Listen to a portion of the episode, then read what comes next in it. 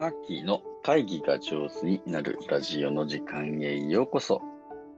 皆さんおはようございます。ファシリテーターの青木マーキーです。このラジオでは毎朝1テーマ10分で会議が上手になるコツやファシリテーションに関する話題をお届けしております。9月の2日木曜日朝の配信です。皆さん調子はいかがでしょうか？僕はですね、昨日の夜、あのー、やりすぎ教育っていう本を書きになった武田信子さんとのウェビナーが終わってちょっと興奮気味であります。はい。これね、すごい人気のウェビナー、あのまあ、やりすぎ教育って本を、あの、武田さんが出した直後にですね、これすごく面白そうな本なんで、一回、あの、出版記念でね、あの盛り上げますから、対談でもしましょう、みたいなことをお願いしたらですね、えー昨日ようやく開催できたやつなんですけれど、うん、もうね、あの、申し込みが止まらないんですよ。で、こんなにいっぱい関心持ってもらえたら初めてだな、みたいな感じで、えー結局450人ぐらいですかね、あの、お申し込みいただいて、昨日リアルタイムで見ていただいたのは300人ちょっと、で、アーカイブを希望される方がね、すごいたくさんいらっしゃるというふうな感じでありました。で、あのー普段の、あの、僕ね、あのみんなが顔見えるズームミーティングってやつでね、あ、皆さんよろしくお願いします。たくさん質問してくださいね、とか言ってね、はじめましてって言いますか？とかってやれる規模だと思って。えーじゃあもう400とかになると、ちょっとこれ全然無理なので、あの、 Zoom にあのお願いしてですね、ウェビナーに契約、あの、見直しさせてくださいみたいなので、急遽ウェビナーに契約して、えー昨日はですね、えーまあ、僕と武田さんの2人だけが画面に出ていて、えー、後の皆様はですね、えーチャットだけで参加するというふうな、えー様式に切り替えさせていただきました。この武田さんの話、むちゃむちゃ面白くて、まあ、このやりすぎ教育って何かっていうと、 educational maltreatment って言って、まあ、あの子供たちにとって、今の学ぶ環境ってのが、うん、 maltreatment になってないかっていう話なんですね。 mal で maltreatment って何かっていうと、 treatment っていうのは扱うっていう意味で、 mal っていうのは、まあよく、あの、スパイウェアとかですね、ウイルスとかでマルウェアっていうふうに言われると、 mal ってね、あの、良くないとかね、えー不適切だみたいな、ああいうふうな。で、子供たちにとの置かれてる教育環境がちょっと不適切なんじゃないかなというふうなあことをですね、えー提案している本であります。で、それ例えばだけれど、あのー勉強を、うん、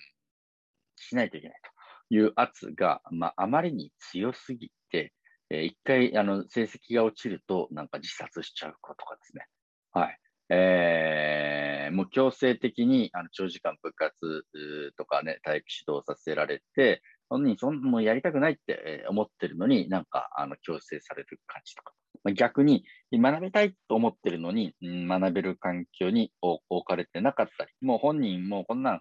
学べないっすよとか、ついていってないよっていうのとりあえず教室に座っとけみたいな感じの、うん、落ちこぼしっていうんですかね。あの、落ちこぼれたまま、あの、とりあえず座ってろみたいな感じで、え教育を、まあ、強制的に受けさせられていたり、え学ぶ権利を剥奪されたりしている状態のことをね、え educational maltreatment って言って、この、うん、武田信子さんはあ提案してるわけ。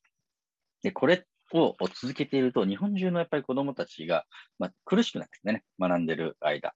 で、そういう教育じゃなくて、あの子供がね、元気になるような、あもう自分の、うん、気持ちとかね、エネルギーが落ちていかないような学びの場を作っていくために、やっぱ風通しよくしていったり、みんなでね、えーその問題を一緒に解決していく必要があるんじゃないのかなっていうふうな、うんお話でありました。あの詳しくはですね、ちょっとあの今日この後ブログに書いてですね、えーこんな話だったよっていうのをやろうと思って、まあ昨日の話としてもグワングワンしてますというふうな感じですね。すごくうんかったなと思うのは、うんやっぱりあの子供のうちにすごく遊ぶってすごく大事なんだと。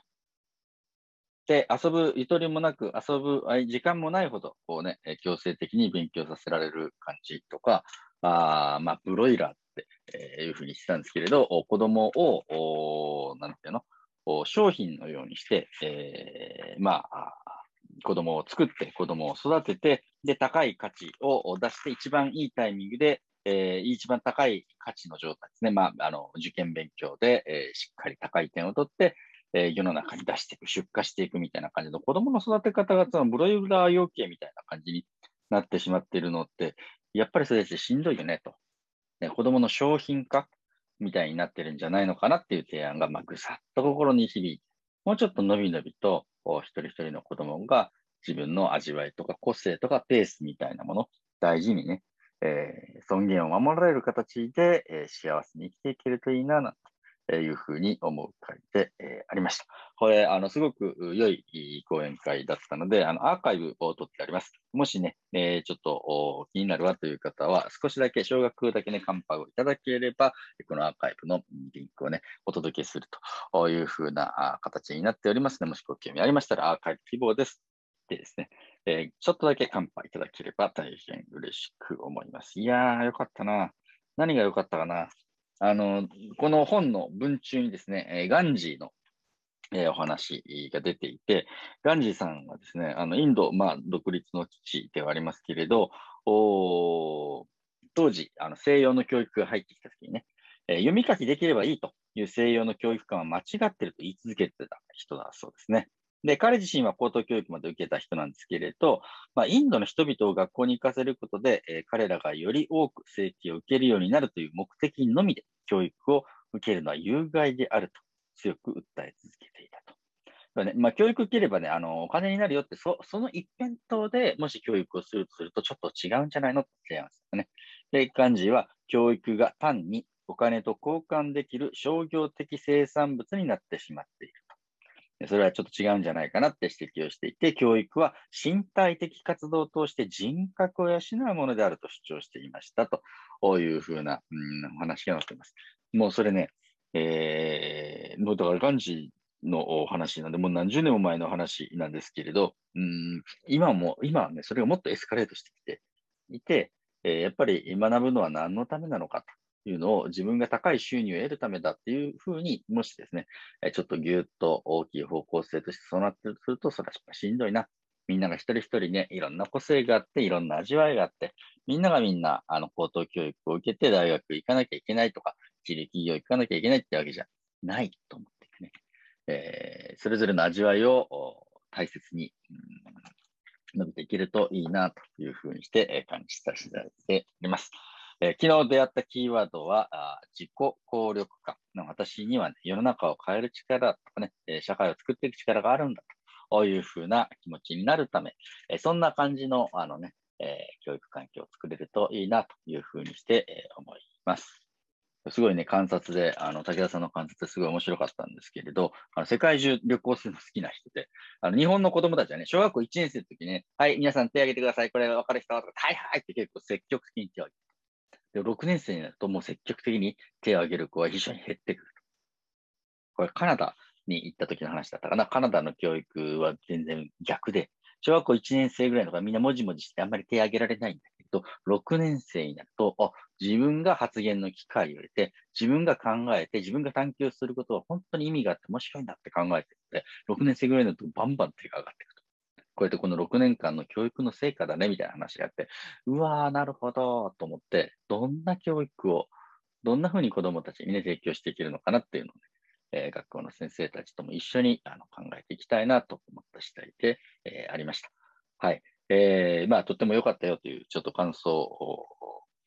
冷めやらぬ状態でのお話で大変恐縮なんですけれど、昨日はやりすぎ教育というウェビナーのファシリテーターを務めさせていただきました。とっても良かったですというお話でありました。あまあ、皆さんの周りにもね、もしお子様がいらっしゃったり、地域に、住んでる子供たちにとって良い環境を作りたいなという気持ちの方いらっしゃいましたら、えー、よかったら一緒にですね、力を合わせて作っていきたいなと思う次第であります。